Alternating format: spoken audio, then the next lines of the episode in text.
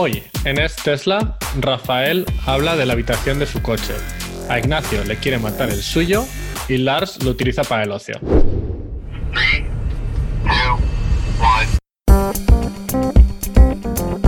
Bienvenidos al episodio 46 de Es Tesla, un podcast donde propietarios cuentan sus experiencias con Tesla. Compartimos experiencias y anécdotas, problemas y sus soluciones. Queremos que sea un podcast con distintas voces y opiniones y en la segunda mitad del programa respondemos a vuestros comentarios y preguntas. Y hoy estamos los tres aquí, Ignacio, Rafael y Lars. Ignacio, ¿qué tal? ¿Cómo estás? Hola, ¿qué tal? Pues eh, para los que no nos han escuchado tanto, cuéntanos por favor, ¿dónde estás? ¿Qué coche tienes? Uh, yo vivo en California, eh, cerca de San Francisco, y tengo un Model S75 del año 2017. Muy bien. Y también está con nosotros Rafael. Rafael, ¿qué tal? ¿Cómo estás? Bien, bien. ¿Y tú? ¿Qué tal? Saludos a todos. Muy, muy bien, Rafael. Eh, cuéntanos también, ¿tú dónde en el mundo estás y qué coche conduces? Estoy en la esquina más baja de los Estados Unidos, en el estado de Florida, y tengo un Performance Model 3, color morado y bien extraño. Ya tendrás más modificaciones al coche que nos, vas a, que nos vas a contar más adelante. Pues yo me llamo Lars y vivo en Madrid y también tengo un Model 3 Performance, pero no está tan tuneado y con tantos colores como el de Rafael, aunque sí que voy a ponerle algún vinilo, pero bueno, de eso ya hablamos cuando, cuando lo hagamos más adelante. Eh, Rafael, tu coche le tienes mucho, mucho cariño y es como el bebé de la familia, ¿no? Que, que, le vas a preparar una habitación con un sitio donde pueda acurrucarse y todo eso, ¿no? Más o menos, sí. Este, la habitación de mi, de Tesla es el, el, garaje mío, entonces este, cuando nosotros compramos esta casa hace unos años, eh, el garaje tenía losa cerámica y, no tenía problemas con el carro anterior que yo tenía, pero el, el Tesla pesa mucho y la rompió. ¿En serio? Entonces, sí, sí, rompió la losa y entonces estaba muy fea. Ahora, pues, este fin de semana que pasó, pues lo, nos dimos la tarea de hacer un, un acto de demolición. Entonces estuvimos arrancando toda la losa del piso y de hecho la vinieron a recoger hoy, este, un servicio ahí contraté muy bueno que tú, tú compras una, es como una, como una bolsa gigante, pero es, es como más bien como un contenedor portátil este, de lona. Entonces este, tú echas todos los escombros que vayas a poner, todo lo que quieras botar ahí, y haces una cita y te lo vienen a recoger y se lo llevan. Entonces, pues hicimos eso ya y ahora pues a ver si ahora está el piso más feo que nunca porque está en puro concreto, así el cemento, este, y tiene como muchas manchas y eso, pero ahora pues voy a hacer el piso, estoy buscando una solución que creo que ya escogí la que voy a usar y a ver si le ponemos la habitación bonita para que se sienta a gusto. Y, y, Rafael, a fondo, que vas a poner una foto de Elon Musk con un altar y dos velas al lado y todo eso. no, no, ni tanto. No, lo que voy a hacer es primero, um, la, la, la, realidad es que yo no tengo tanto espacio en el garaje como para hacer muchas cosas, pero eh, lo que voy a hacer es que voy a arreglar el piso, le voy a poner un, un son como unas losas, pero son, son plásticas, son sólidas entonces se arman como rompecabezas y lo que voy a hacer es que voy a llenar el piso con eso. Y tengo la opción de hacerlo como con un diseño de diferentes colores. Puedo hacer como un patrón de esos de checkers, de tipo en blanco y negro. Pero yo creo que lo voy a hacer completamente oscuro, así como un color metálico, gris, oscuro. Porque la realidad es que con, con la, las gomas que yo tengo, ¿verdad? las Michelin esas que son bastante chiclosas, a mí me gusta decir, son bien pegajosa. Se mancha mucho el piso si uno está moviéndolas de lado a lado. Entonces, a lo mejor lo que hago es que pongo una losa esa bonita, pero oscura, para que no se manche mucho. Eh, tal vez pinte un poco el garaje de nuevo por dentro y eso, pero no, no voy a hacer muchas cosas. Pero quiero que esté cómodo, así que cuando yo vaya a hacer un videito allá adentro o, o quiera hacer un trabajo en el garaje, pues está un poquito más presentable, tú sabes. Tú sabes que se puede comprar el logotipo de Tesla así en plan grande que mide, no sé, tres pies o un metro de ancho con iluminación como lámpara ahí para, para garaje y colgarlo en la pared. Queda muy chulo, ¿eh? Sí, yo tengo un cuadro así pequeño al lado de, del Wall Connector de, de, Tesla, que tiene la T, el logo de Tesla y eso. eso es lo más que he hecho. Pero tengo, tengo varios planes, pero todavía tengo que ir un pasito a la vez. También sería raro si pones ahí la foto de Elon Musk cuando viene a tu barbacoa y tienes su foto en el garaje, no, no queda bien, ¿sabes? Igual se extraña un poco. Sí, sí. Eh, yo, ¿sabes que yo tengo un amigo que tiene, tiene una figura tamaño real de Elon que, que la pone, tiene como, sí, y nosotros nos sacamos fotos con Elon así, oye, al frente de la casa de él, pero no era Elon, ¿verdad? Era la, la figura de cartón. Este, eh, ¿Tienes, amigos que son muy fanboys entonces. no, este, este amigo mío que yo te digo se llama Chris y él, él, es, él es escritor ahora. Él, él, era bombero, él se retiró de, del departamento de bomberos y él escribe. Entonces escribió un libro nuevo que se llama Mars Mission One la misión número uno de Marte. Es bien bueno. Yo lo leí en dos sentadas y no es un libro pequeño, este, es muy bueno, que se lo recomiendo a cualquiera que quiera leer un buen libro en inglés de aventuras así del espacio, de SpaceX. El tema es totalmente SpaceX, Tesla, Elon, super fanboy, olvídate. Este, pero nada, pues eso fue lo que estuvimos haciendo este fin de, este fin de semana. Lo único que, que, me vuelve a dar como coraje que tenemos un montón de, de, features o cosas que podemos supuestamente hacer con el Tesla, pero todavía no están prendidas y sabes que si estás en un estacionamiento privado, en un centro comercial o algo así, tú puedes decirle al, al Tesla que venga donde ti y tú no tienes que caminar hasta allá y él viene solo, pues eh, no lo puedo hacer aquí en la comunidad, el Advanced Summer no me funciona aquí porque tan pronto sales de, de frente de mi casa y tocas la carretera pública, se para, ni siquiera llega a la carretera, se queda como en la acera. Entonces, ese es el único, el único beef que tengo con, con Tesla y el Model 3, que debieran de por lo menos, si tú estás en la comunidad, ¿sabes? No considerar eso una calle pública, eh, pero tal vez que ellos no piensan que todavía estás listo para evitar a los peatones o algo, yo no sé. en, ah, mi, en mi comunidad, en mi comunidad funciona. Sí, en la mía tiene, es, bueno, la comunidad es eh, propiedad privada, lo pone fuera. No sé si la tía está en.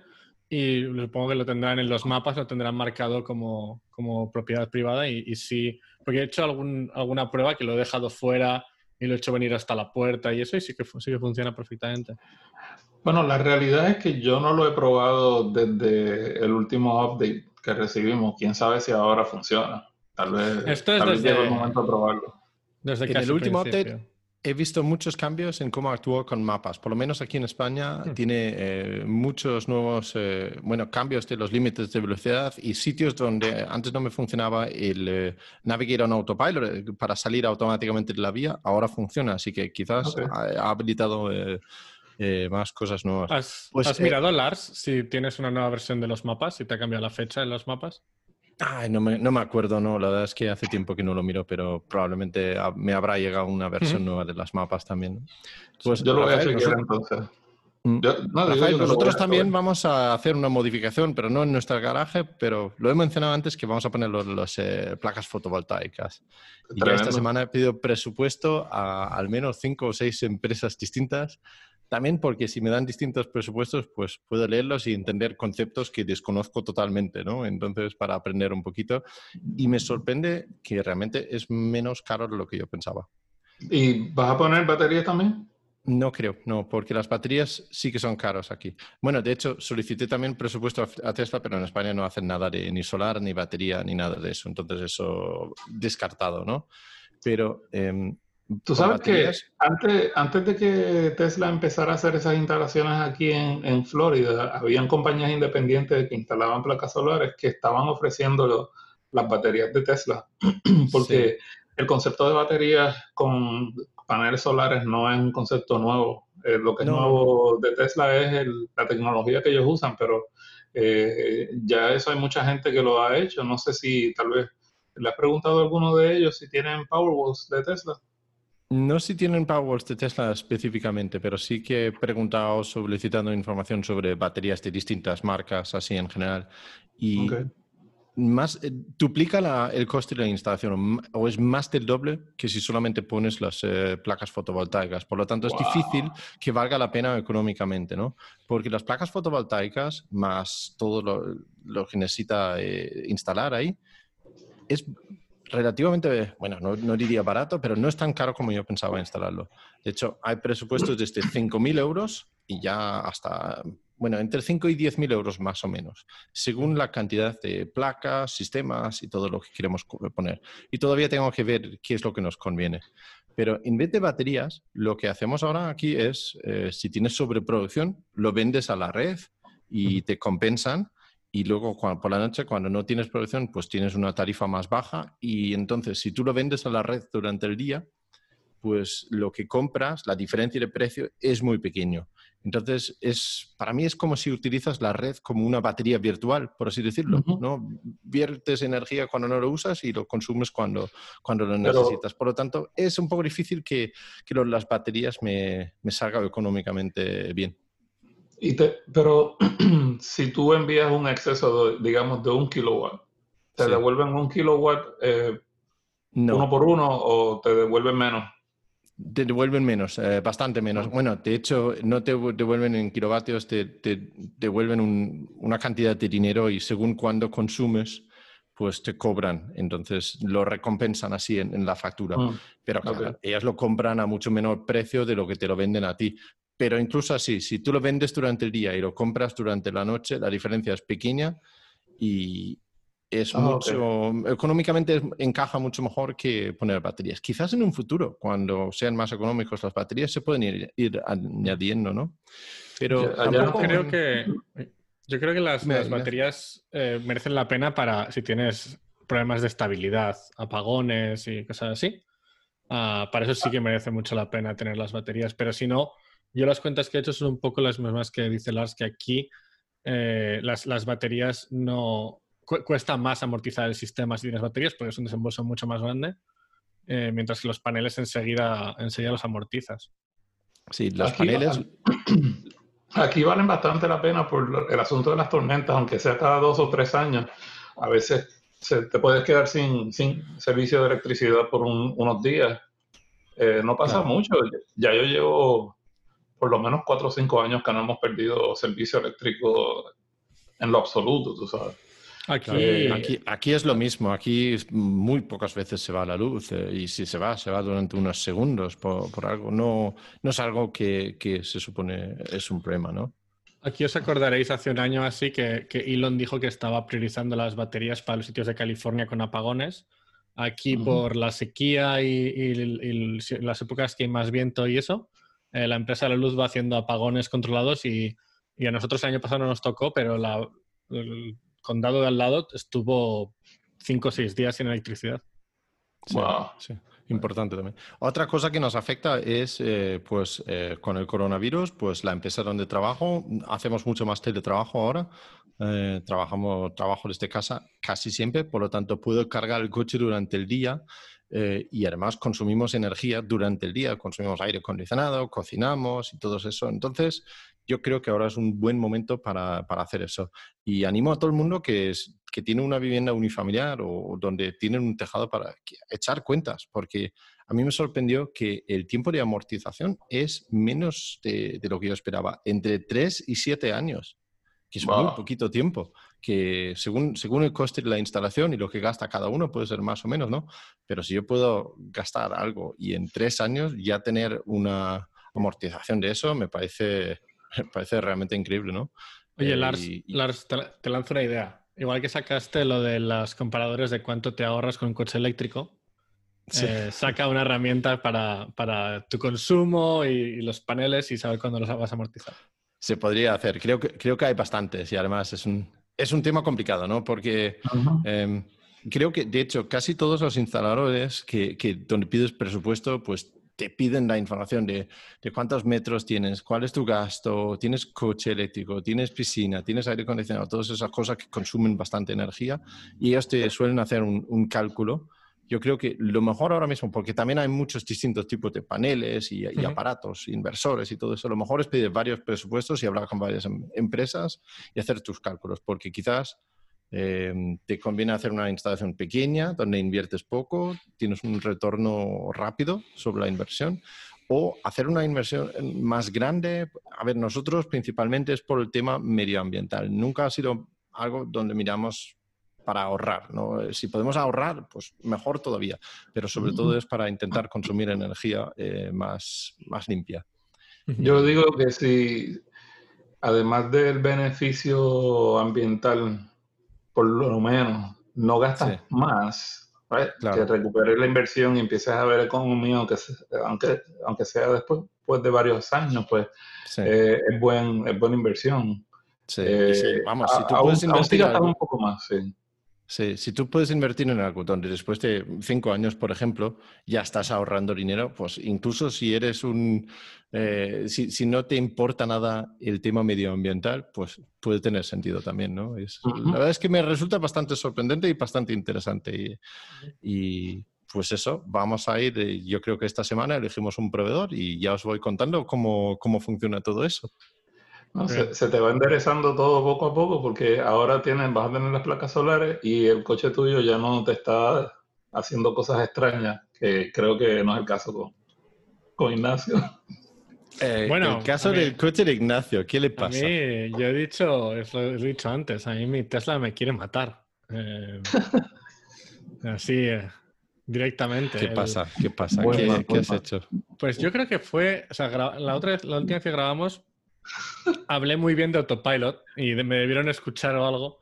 Y entonces la siguiente vez que, cogí el coche para un trayecto largo, nada, no, no, tan largo, media hora, como cinco frenadas fantasma en mitad de la carretera que al final lo tuve que quitar porque no tenía ninguna explicación. Eh, estaba ahí cerca de Fremont, o sea, que no es, puedes decir que no, que hay Teslas por todos lados, que Tesla para sus coches. Y la verdad es que eh, eh, fue la, la, nueva versión, que es un punto, punto 5, ¿no? Estas 2020.24.5, algo así, ¿no? Estas eh, terceras revisiones porque hay bugs y demás. ¿Ves? 20.24.6.4. Y, y la verdad es que he notado un, un cambio malo en, el, en, mi autopilot. ¿Y, ¿Y tus cámaras están limpias? No sé, no, mi coche no se queja. Mi coche se debería quejar si esto se limpia. Ah, bueno, no sé, y entonces, ¿te hace frenazos y tuviste algún problema? ¿Estuviste cerca de...? A ver, como siempre decimos, ¿no? Es, que, hay que, o sea, no, no, había mucho, muchísimo tráfico, con lo cual la persona que tenía detrás iba un poco lejos y siempre tengo el pie cerca del acelerador por, por si acaso, porque ah, como siempre decimos, hay que tener cuidado y, y quizás el primero igual tenía el pie un poco más lejos del acelerador, pero en el momento que me dio el primer frenazo fantasma, ya el pie lo tenía encima por si acaso había que... Entonces, frena y le das y, mi mujer me dice siempre, ¿eso has sido tú o ha sido el coche? El coche. Vale. a, mí me pasaba eso antes, hace tiempo que no me lo hace. Eh. Y a veces decís que habéis sido vosotros para no echar culpa al coche, porque si echáis culpa al coche os obligan a quitar el autopilot. Claro. Yo no, yo le digo que se ponga el cinturón y se agarre. Pues, oye, el coche es así, si no te gusta, vete a otro coche. Agárrate que hay que entrenarlo.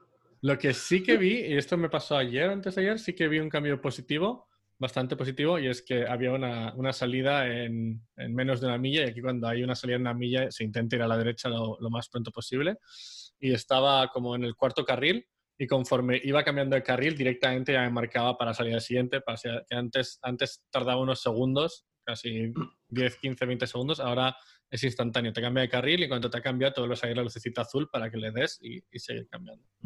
Pero vamos, mi Tesla me quiere matar, así que con cuidado. No, pues a, todos pues nuestros oyentes les digo que no le hagan caso. Eh, yo, estoy, yo he usado bastante el autopilot y yo tengo la misma versión que tú, pero ahora me está funcionando bien. El que me funcionaba bien era por allá en el, creo que era el punto 16 o algo así.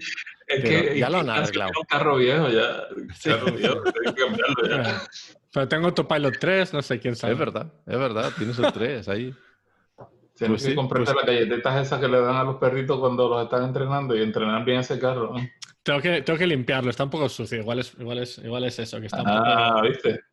Se, ha enfadado porque no hace días que no lo lavo. Pues sí.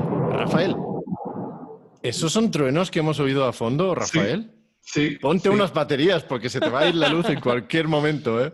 No me estaría raro. Yo pensé que no lo iban a escuchar, pero el micrófono este que yo tengo aquí lo recoge todo, así que... Vale, pero eso ha sido fuerte, ¿eh? Ha sido fuerte. Sí, no, te digo, cuando empezamos empezó a llover y parece que se abrió el cielo.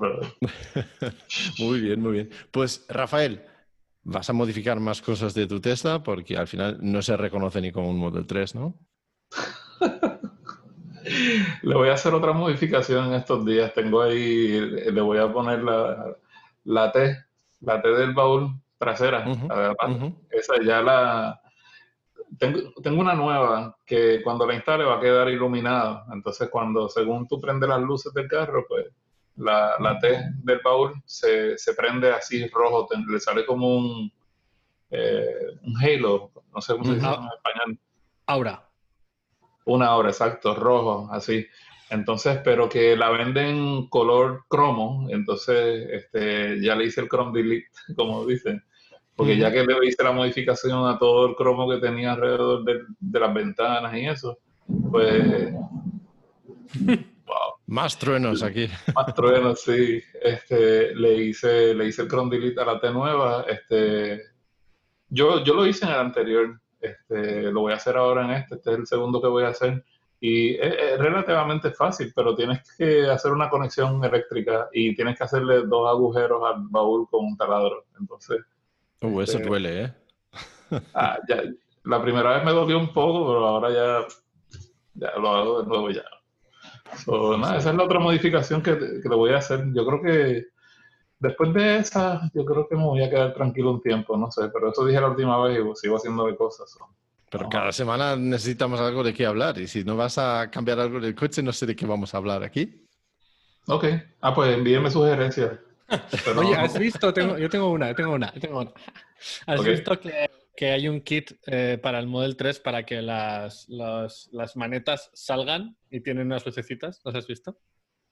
Sí, sí. eh, de hecho, un amigo mío allá en California, Chad, este, lo, lo hizo. eh, bueno, creo que ya lo terminó, no estoy seguro. Creo que sí. Sí. Yo, yo sé que yo vi que él hizo el primero, cuando hizo el primero, pero no, no lo vi completo. Creo que está muy chévere. Lo que sí, vi que se alumbra como azul cuando abren. Sí. Tiene como una Y- luz en el, en el borde de la, de la manivela, como un LED, como una tira de LED o algo así, no sé. No sé cómo es, pero... Pero, pero yo la quiero morada. Pues habla, cre- creo que lo hacen los de Hanshow. Ay, ay, ay. Esa gente, yo he quedado muy mal con ellos. Yo tengo un kit que, de ellos que me lo enviaron en enero y todavía no lo he instalado porque sigo teniendo cancelación del tipo que me vino a instalar y yo creo que ya pronto lo voy a tener que hacer yo mismo. Este, Pues bueno, pasa es que así sí que hay tema. Esa modificación me da un poquito de, me da un poquito de, de trauma hacerla, pero yo creo que la voy a tener que hacer. Bueno, bueno, está bien. Pues yo no he modificado nada del coche, pero sí que lo he usado, por fin, ¿no? Porque ya sabéis cómo está el tema de viajes y todo eso, así que hemos decidido que este verano vamos a llenar nuestros fines de semana con experiencias en familia, pues cogiendo el coche e ir a hacer distintas cosas. Y lo hemos empezado a hacer este fin de semana. El sábado fuimos a un pueblo que se llama Patones, aquí cerquita, que es un pueblo de piedra, de antiguo, y es bonito. Y fuimos ahí para hacer un poco de senderismo primero, andar por el monte. Lo único malo es que hacía un calor que después de andar hora, hora y media o algo así, tuvimos que, que volver porque, vamos, hacía un calor.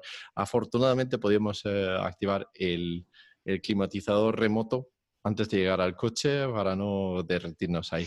Y cuando llegamos ya al, al pueblo de Patones, pues es un sitio donde, donde solo es peatonal ahí dentro o no puedes entrar con el coche si no vives ahí en el, en el mismo sitio y es pequeñito. Y tenía que aparcar en un descampado así mal aparcado. Pero ¿sabéis qué? Desde que tenemos lo del modo centinela es que ya no me da miedo aparcar en el barrio más chungo con piedras y cacos andando por ahí. La verdad es que yo confío quizás demasiado en el, en el modo centinela ahí. Pero, pero da una tranquilidad eh, aparcar así. Luego fuimos el, el domingo, fuimos a un sitio que se llama Sacedón, donde hay eh, pues, eh, un lago, una, una presa y cosas así.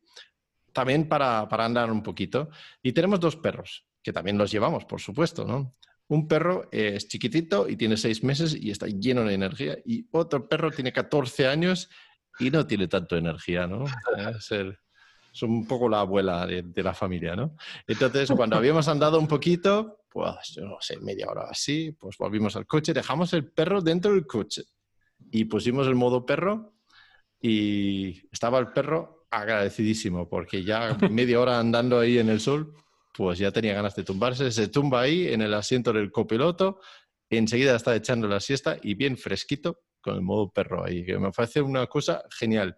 De verdad que sin eso no podíamos haber quedado, teníamos que haber vuelto algo así. No podemos andar con el perro en el sol, no podemos hacer, no podíamos hacer cosas ahí, porque el perro no puede estar fuera en el sol, no podemos andar con él, no podemos, ¿sabes?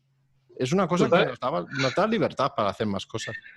El modo perro está chévere, pero yo vi a nuestro amigo Ciel que estaba hablando del modo esposa. Ese tipo, a, a Ciel lo van a matar. Pues sí, yo vi el post también de, de, Juan Osiel diciendo que quería un modo de esposa para cuando él no quiere que nadie maneje. Hay que tener cuidado, Juan Osiel, así no, así no, ¿eh? También lo que, lo que, estábamos comentando en Twitter sobre el modo perro. Por ejemplo, si dejas la suegra dentro del coche, no pongas el modo perro porque queda muy feo también. Sí, ponle, tiene que decir que está en modo de acampar. Eso, eso mejor, mucho más elegante. pues sí. Aunque en tu mente sigues diciendo que es modo perro. no hables más así.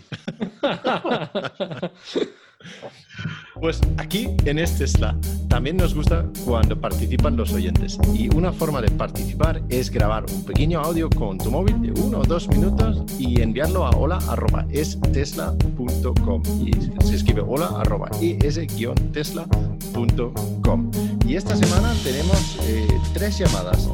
La primera llamada nos viene de Jordi. Buenos días, es Tesla, soy Jordi y hoy os quería hacer alguna pregunta y comentario acerca del Model 3 Standard Range Plus, ya que esta semana está de moda con el, con el plan Moves. Eh, la primera pregunta es eh, la conectividad premium, premium que no entra en el Standard Range Plus.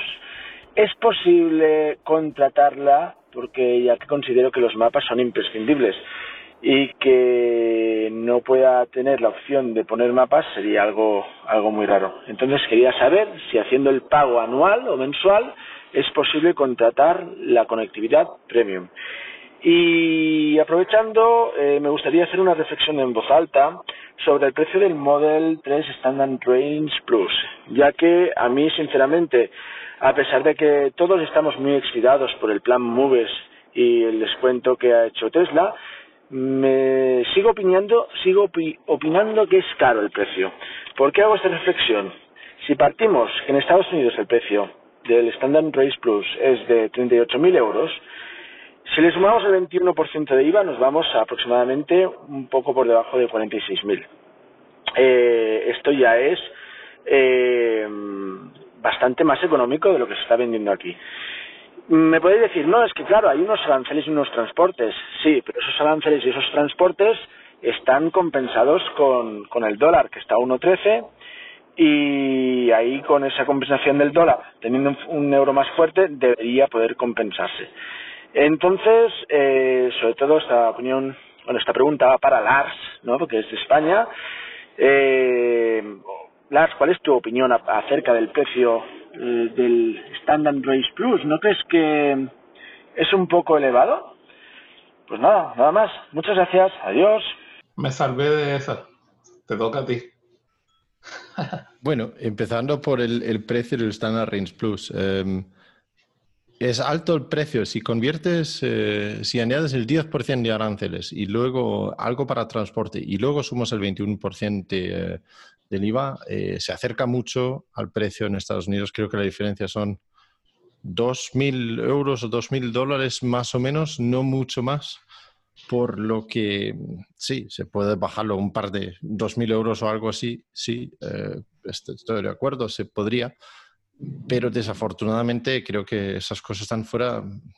A ver, Tesla tiene muchos más gastos de vender aquí que en Estados Unidos. Eh, y tienen, ¿sabes? No solamente el transporte, también el, servicio postventa es más caro aquí, todo lo relacionado con, con, el negocio fuera de donde, donde está tu ámbito principal, mm, creo que, creo que es más caro en ese sentido. Por lo que mi opinión siempre ha sido que cuando empiezan a fabricar el Model 3 y el Model Y en Berlín es cuando podemos realmente tener un precio mucho más competitivo y no, dudo, no tengo duda de que, de que va a bajar. Eh, lo vimos en China cuando abrieron en China y ya han tenido varias escaladas de, o escalones de bajada de precios ahí. Y creo que hasta entonces simplemente, pues sí, si haces una un, simple conversión, es más caro aquí, pero yo creo que Tesla tienen que cobrarlo más porque tienen eh, más, más gastos adjuntos eh, al hacerlos, al venderlos aquí. Eh, es así triste. Eso por lo menos es mi opinión. Que conste que yo no soy de, España, el, el, más español aquí es Ignacio, así que Ignacio, ¿tú cómo lo ves? Ah, estoy de acuerdo contigo, al final hay más gastos, aunque solo sea las variaciones de temas de regulaciones y, ¿sabes? y cosas así que son, son diferentes en, tanto en, Europa como en Estados Unidos. Alguna vez hemos hablado que el, Model 3 y el Model S, el Model X en Europa, tienen, por ejemplo, un sensor de movimiento dentro que no tienen en Estados Unidos. Yo si lo tengo que comprar vale 500 dólares, creo que es, ah, para la alarma. En Europa es, obligatorio por ley. Ah, o sea, hay cosas que incrementan el precio, que lo hacen más complejo porque tienen que cambiar la producción y demás. Una, pregunta acerca de vuestros coches. ¿Tampoco tiene el, botón de SOS al lado del, eh, triángulo de, las luces de, advertencia, no? No, no, el mío no. pues eso es obligatorio aquí también y lo tenemos eh, aquí todos también. Rafael pone cara de, que no entienden lo que hablamos. Yo no sé qué es el SOS. es yo tengo en el, arriba, hay un triángulo rojo para la intermitente de emergencia. Eso es lo único que yo tengo. Pues en Europa ese botón tiene la mitad del tamaño y al lado de ese hay otro botón que llamas y llama a, servicios de emergencia al 112 o el, eh, lo que sea en Estados Unidos, que es 911 o lo que sea. sí, yo creo que en, es ¿no? que en Europa los coches conectados tienen que tener un botón de, llamada, creo. Aquí lo tiene los vehículos de General Motors, creo que lo tienen. Eh, OnStar creo que se llama, algo así. Nuestro BMW i3, aunque sea lo más básico, también lo tiene. La versión más básica también tiene ese mismo botón. Lo sé, porque está en un sitio que le he dado a veces sin querer. bueno, luego pregunta acerca de la conectividad premium. Em, yo quería aclarar una cosa. Eh, la conectividad premium sí que tienes mapas. Lo único que no tienes en las mapas es que no tienes la vista del satélite. Tienes las mapas eh, vectoriales, como siempre. De hecho, son los que yo uso, los veo mucho más eh, fáciles de reconocer carreteras y eso. Los que no tienes son la vista por satélite, ni dibuja las líneas en rojo y naranja cuando hay tráfico denso. Eso, con respecto al GPS o, la, navegación, es lo único que pierdes eh, con la conectividad no premium. Eh, pregunta si se puede comprar aparte. En España todavía tenemos todos eh, nuestra conectividad premium. Nadie nos lo ha eh, quitado todavía. hay otros países en Europa donde sí. En Francia creo que ya lo están cobrando, creo que son 10 euros al mes o algo así. el mío pone que está incluido, pero ya lo cobrarán. Me imagino que es un trámite Em, administrativo que tienen que hacer hasta, hasta hacerlo. Y me parece que sí que se va a poder comprar la conectividad premium también para coches de Standard Range Plus. Eh, ¿Vosotros eh, cómo es en Estados Unidos? ¿Se puede comprarlo aparte ahí? Sí. Sí, tú, si, si no lo tienes incluido, eh, lo puedes pagar. Una vez al año son 100 dólares, creo. Ah, y aplica también al Standard Range Plus si no me equivoco. ¿Ahí, Ignacio? Creo que sí. Nosotros, claro, yo pues en el Model S, el final tengo conectividad premium para siempre y Rafael, tú tendrás el primer año, ¿no? Con el, Performance. Con este, sí, con este tengo más que el primer año. Perdí el, el de por vida cuando vendí el otro Model 3. Sí. Es curioso, porque si yo entro en mi cuenta de, eh, del coche en la página web de Tesla, pone conectividad premium incluido no, no pone una fecha límite ni nada, así que a ver si hay suerte y se les olvida quitar el, eh, la conectividad premium, ¿no? Estaría bien. Yo creo, yo creo que es posible que en el caso tuyo, aunque eh, ya llevaba tiempo que lo estaban haciendo en Estados Unidos, a lo mejor están haciendo lo, mismo con las primeras entregas de Europa. A lo mejor te consideran un adoptador eh, temprano de la tecnología. No lo sé, quizás, quién sabe. Veremos. Algún día nos llegará una de todas formas. ¿Vosotros eh, pagaríais la conectividad premium? Si son 100 dólares al año o 100 euros. Yo, yo lo voy a pagar. Sí. sí. Porque no es solamente, sí, eso no, para mí es, no solamente es el, el eh, lo de los mapas, también tiene, ok, yo sé que ustedes lo tienen incluido Spotify, pero acá no. Entonces Spotify Premium, eh, tú tienes que tener una cuenta, pero si no tienes el internet no funciona, aunque tú puedes usar el teléfono como hotspot. Ya, pero es un eh, poco engorroso, ¿no? Es un lío. Sí. sí yo, también lo, ah, yo... también lo pagaría, ¿eh? Y, sobre todo porque lo de Spotify, como tú dices, tenemos la cuenta de Spotify incluido si lo pagamos, lo cual en sí mismo ya vale, ya vale los 10 euros. Y es, el coche es el único sitio donde realmente utilizo Spotify de todas formas. Sí. yo, yo lo pagaría también sin duda. Em, tenemos la siguiente llamada que nos viene de José. Hola, soy José Pascual, de Mallorca. Actualmente vivo en Noruega. Soy propietario de un Model 3 Standard Range Plus llamado Ñiquiñaque. Agradecer a Rafael, Ignacio y Lars por el podcast. La experiencia más extraña que he vivido con el coche fue en diciembre del año pasado cuando iba con mi mujer e hijo a la montaña para estar en la nieve. Por el camino antes de empezar a ver nieve, el coche perdió el control de las ruedas delanteras en una carretera recta y en subida. Perdió el control tres veces más o menos seguidas hasta que ya asustado porque conducía con mis seres queridos paré. La velocidad era de 70 km por hora y el límite de la carretera era de 80 km por hora. Resumiendo, y después de utilizar mucho tiempo con el Service Center, no pude saber nunca el porqué de la pérdida de control de las ruedas delanteras. Aquí en Noruega se utilizan dos juegos de ruedas, y en esa época llevaba unos neumáticos de invierno. Al llegar a donde estaba nevado, la carretera de montaña era con curvas cerradas, cuesta arriba y bastante nevado, y no perdí el control del coche en ningún momento. Mi consejo es que si hay nieve, no te tienes que preocupar porque tendrás bastante agarre.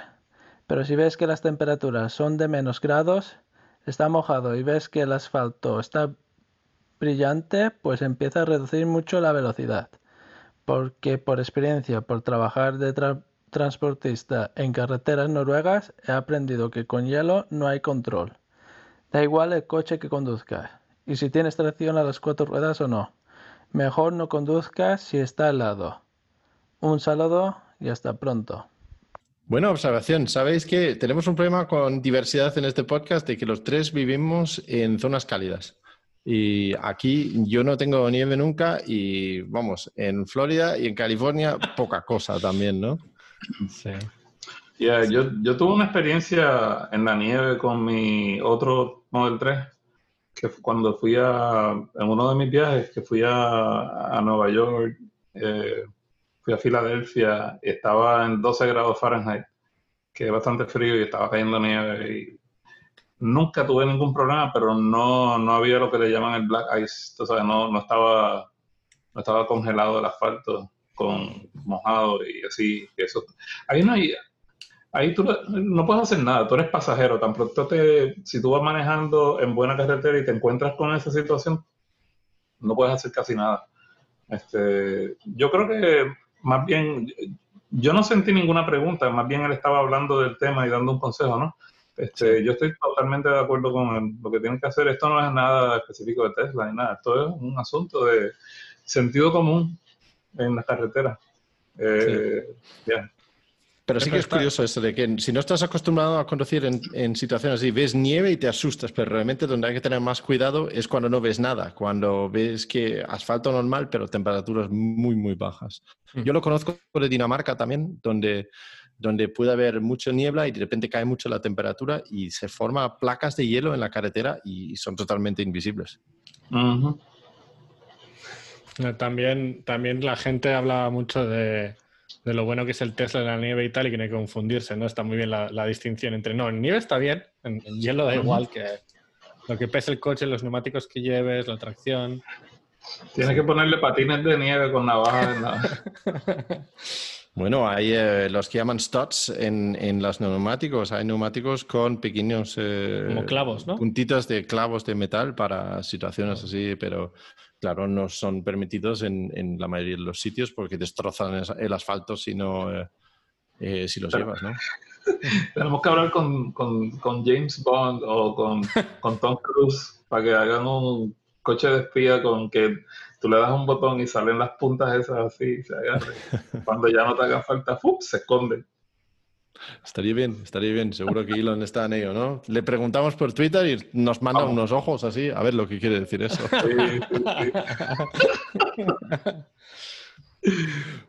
Muy bien, pues la tercera llamada que tenemos es de eh, Luis. A ver lo que nos cuenta esta semana, Luis. Hola, Ignacio, Rafael, Lars, soy Luis.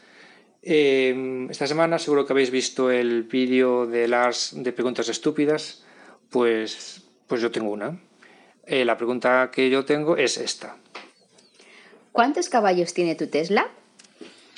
Pues no sé contestar a Ana, porque he visto información en distintos sitios y no sé exactamente cuántos caballos tiene mi coche.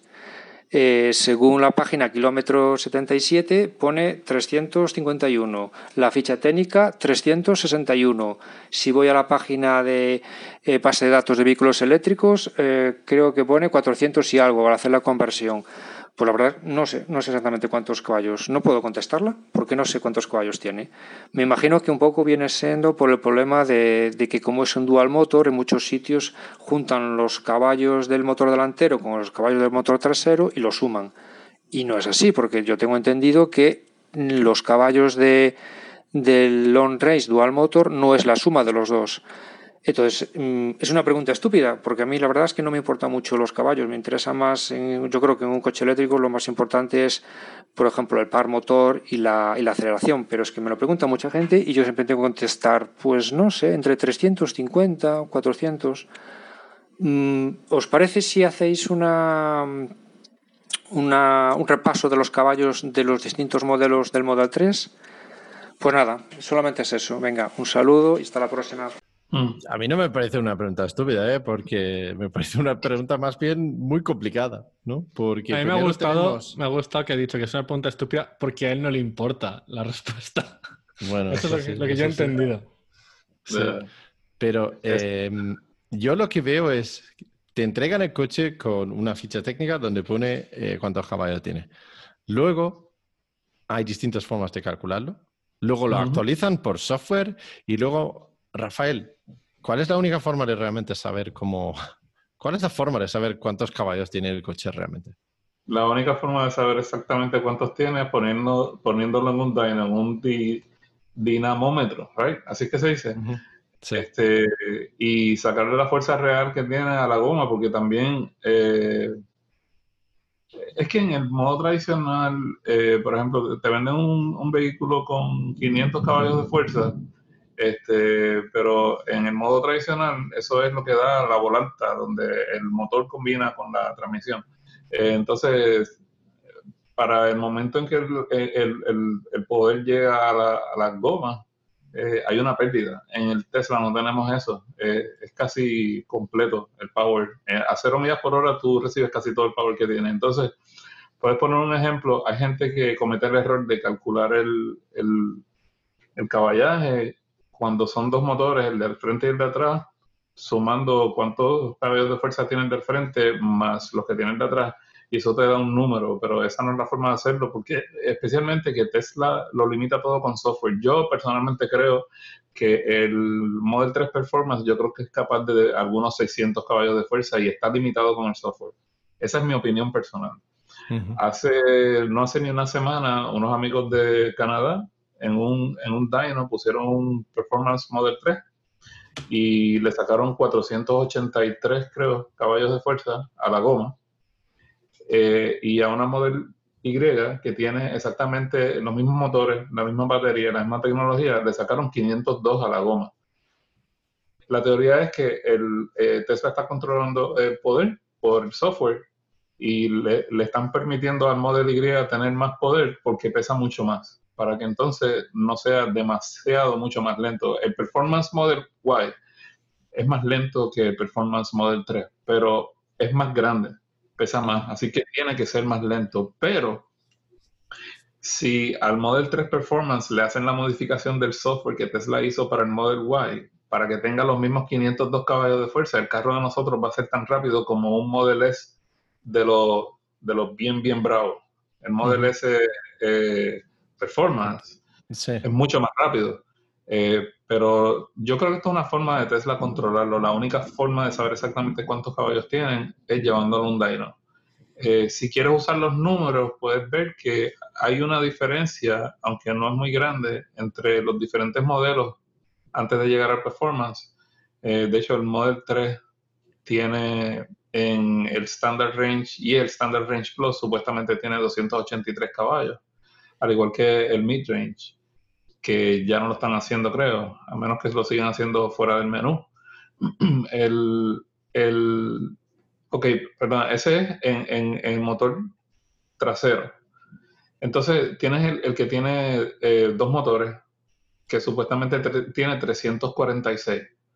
Eh, Tesla dice que el Model 3 Performance tiene 450 caballos, pero ese número yo creo es basado en la, en la ficha original, porque ya, por ejemplo, como te dije, el amigo mío allá en Canadá le sacó 483 caballos a la goma. Así que con los software updates y Tesla no se puede saber. Lo que, yo, lo que yo sí puedo garantizarle a cualquiera es que el carro tiene más de lo que Tesla dice que tiene. Y se siente. Se siente porque yo sé cómo se siente un carro de 4.000 libras con, mucho menos de 480 caballos. No se siente como el carro de nosotros. Así que, eh, ya. Pues es, como, dice, como dijo Elon. Elon dijo, Tesla no hace carros lentos. Sí, lo dijo al, presentar el Model 3 hace, bueno, en, 2016. Sí, y, y, la realidad es que mucha gente dice, ah, pero el que no es performance, que eso no es tan rápido. Bueno, ponlo, compáralo con un vehículo de la misma categoría y, yo te hago un cuento. Es, es, más rápido que cualquiera de esos otros que son parecidos en tamaño. Yo me cojo los BMW y los Porsche y me los paseo. o sea. Muy bien, muy bien. Eh, Ignacio, ¿algo a añadir a, esto? Porque yo creo que lo he explicado completo, así. No. Muy bien. Venga, pues eh, esas son las tres llamadas que hemos recibido esta semana. Si tú también tienes algo para preguntarnos, alguna anécdota o algo para contarnos, pues graba un pequeño audio con tu móvil de uno o dos minutos y mándalo a hola.estesla.com y es-tesla.com. Y con esto ya hemos llegado al truco de la semana. Y Hoy estoy contento porque veo que Rafael no tiene nada apuntado. Así que, Rafael, vamos a empezar contigo. ¿Qué, truco de la semana nos vas a contar? Ah, porque lo tengo aquí, lo tengo aquí en la ah. mesa. ah, lo tenía escondido.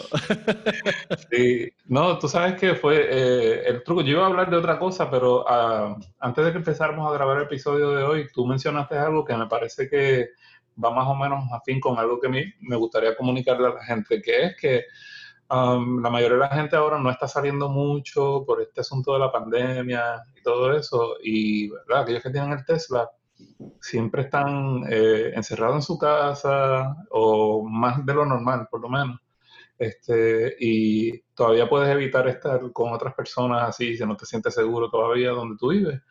Pero puedes usar el, el coche si estás con los chicos para para jugar los videojuegos que tienen en la pantalla. Es una cosa como diferente, ¿verdad? Yo sé que la gente tiene el televisor y tiene el PlayStation o el Xbox o lo que sea, pero esta vez es una cosa, cosa diferente que pueden hacer. Este, además de eso también el asunto de, después de salir a, hacer cosas, como tú dijiste, eh, en la naturaleza. Eh, yo creo que es una buena oportunidad que tienen ahora todos aquellos que tienen un Tesla para disfrutar cosas que normalmente la gente no va a hacer porque el vehículo se los permite. Ese es el, tema que yo quería sugerir. Me parece, me parece una, muy buena sugerencia. De hecho, voy a retomar el tema de jugar al Cuphead con eh, Alex, con mi hijo, porque tenemos un nivel que no hemos terminado todavía y es súper difícil ese juego. Hay que estar muy, muy atentos. Y hemos echado muchas horas y el último nivel ahí es complicadísimo. Yo me, yo me rendí a los cinco minutos. Ese juego es muy difícil para mí. No, no, está muy bien, está muy bien, ¿eh? pero sí, es divertido también. Ignacio, ¿tú qué nos, eh, qué nos cuentas esta semana? Ah, pues es, una, tontería, pero, un par de veces me ha sido bastante útil. Eh, para, como todo el mundo, casi todo el mundo, o igual no, la gente sabe, cuando entras a la aplicación de Tesla, te pone la dirección de está tu coche. Eh, si le das a esa dirección, te sale en un mapa y te, ponen, te sale dónde está tu coche. Y si le das a la vista de satélite, te salen todas las calles, árboles. Entonces, ah, por ejemplo, estás en un supermercado con un, con un parking al aire libre, que aquí es lo más normal, no son subterráneos, y no sabes si has aparcado en la primera fila o en la tercera fila, le das, lo miras en el satélite y sabes perfectamente dónde está el coche. Ok. Y si has aparcado en un sitio subterráneo donde no encuentras el coche porque es enorme y no tienes GPS, lo que puedes hacer es ir ahí abajo y a través de la aplicación puedes hacer que el coche pite. Entonces sí. vas por ahí, pit, pit, pit, y entonces lo encuentras ahí. Lo he tenido que usar más que una vez también. Yo también. Yo también. Rafael también. Yo también lo he hecho. Ok, pues mi truco de la semana es que hay muchos comandos de voz eh, y estudiarlos y probarlos un poquito porque realmente hay muchos que son, son útiles. Por ejemplo, uh -huh. puedes cambiar el flujo de aire diciendo cosas como eh, pon el aire en mi cara o pon aire en los pies o tengo frío o tengo calor.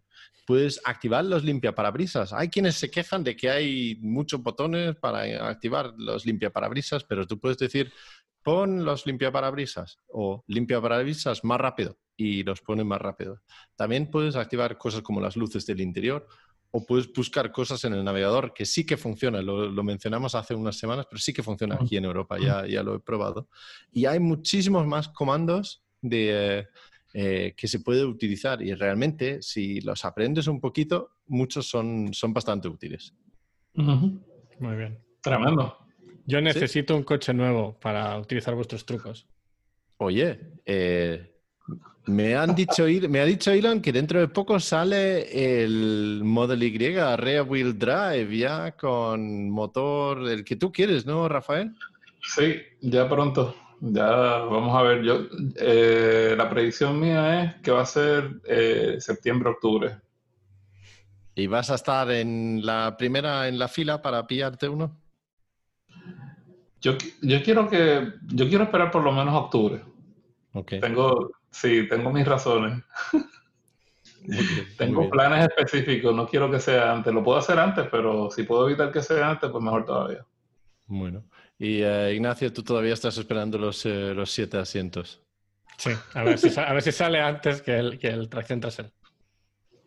lo, dudo ¿Por pedir? Mucho, lo dudo mucho. Pues sí. sí. pues no creo. Mucha gente no se ha dado cuenta que en la página web de Tesla el que están enseñando con la parte de atrás abierta es el de tres, el de tres eh, filas. Sí. Eh, porque tienen los asientos de atrás, lo tienen acostado y tú puedes ver el cinturón en la parte de atrás cerca de la entrada. Sí, porque había mucha especulación de que si asientos mirando para atrás o para adelante, pero no sé. Yo creo que claro. para adelante eso es lo que estaba en. Es la en, diferencia eh... entre, entre comprártelo o no para muchos. Para mí, por ejemplo, es la diferencia entre comprármelo o no. Si son, tras, si son hacia atrás, no. Cuando me compré el Model S tuve la posibilidad de comprar los dos asientos hacia atrás por 2.000 dólares y no, no era algo que me gustase mucho, la verdad, porque está como. ¿Por, ¿por qué no? Es que Especialmente con niños. Uh -huh. son, son, solo para niños, pero además están, están, hacia la otra parte del coche. Ni les puedes ver la cara a los niños. Están, es un poco. Ajá. Si tienes igual niños un poco más mayores, igual sí, no sé. O si son unos chicos de estos que no paran de molestar, para no usar una palabrota, pues entonces está bueno para castigarlos allá atrás. Vete para allá atrás, siéntate a la última fila. Pues para eso te pones las barras en el, en el techo y los atas arriba ya. Oye, los deja en la casa castigado. A ver si eh, Juan Osiel va a poner ahí atrás a la esposa cuando él quiere manejar el coche. Juan Osiel, tenemos que hablar eso de modo esposa. Te van a... Y yo vi, la gente le contestó fuerte a alguno. Yo creo que tenemos que dejar el podcast ya antes de que nos metemos en más problemas con gente aquí. Que, que mi mujer eh... escucha el podcast, así que cuidado. Pero tú sabes Sí, que yo cuidado. quería, antes de que nos vayamos a cerrar, quería mandar un saludo a Juan José y a toda la gente de México que ya finalmente tienen un club y los felicito mucho. Espero que, que tengan mucho crecimiento y que vengan las preguntas. Muy bien, perfecto. Además, ya tienen el móvil Y en México antes de que nos llegue aquí a Europa, así que ¡ah! suerte tienen ahí. Muy bien. Ignacio, si la gente quiere contactar contigo, ¿dónde te encuentran? Ah, pues en Twitter estoy en la cuenta de Testletter o en testletter.com hay un, un email para contactar. Muy bien. ¿Y eh, Rafael? A mí, pues como siempre, me pueden conseguir en Teslatino, en Twitter y en YouTube. Muy bien. Y si alguien quiere contactar con nosotros, buscando Tesla para todos en cualquier sitio en Internet y seguro que nos encuentras. Y esto es todo para esta semana y nos vemos la semana que viene.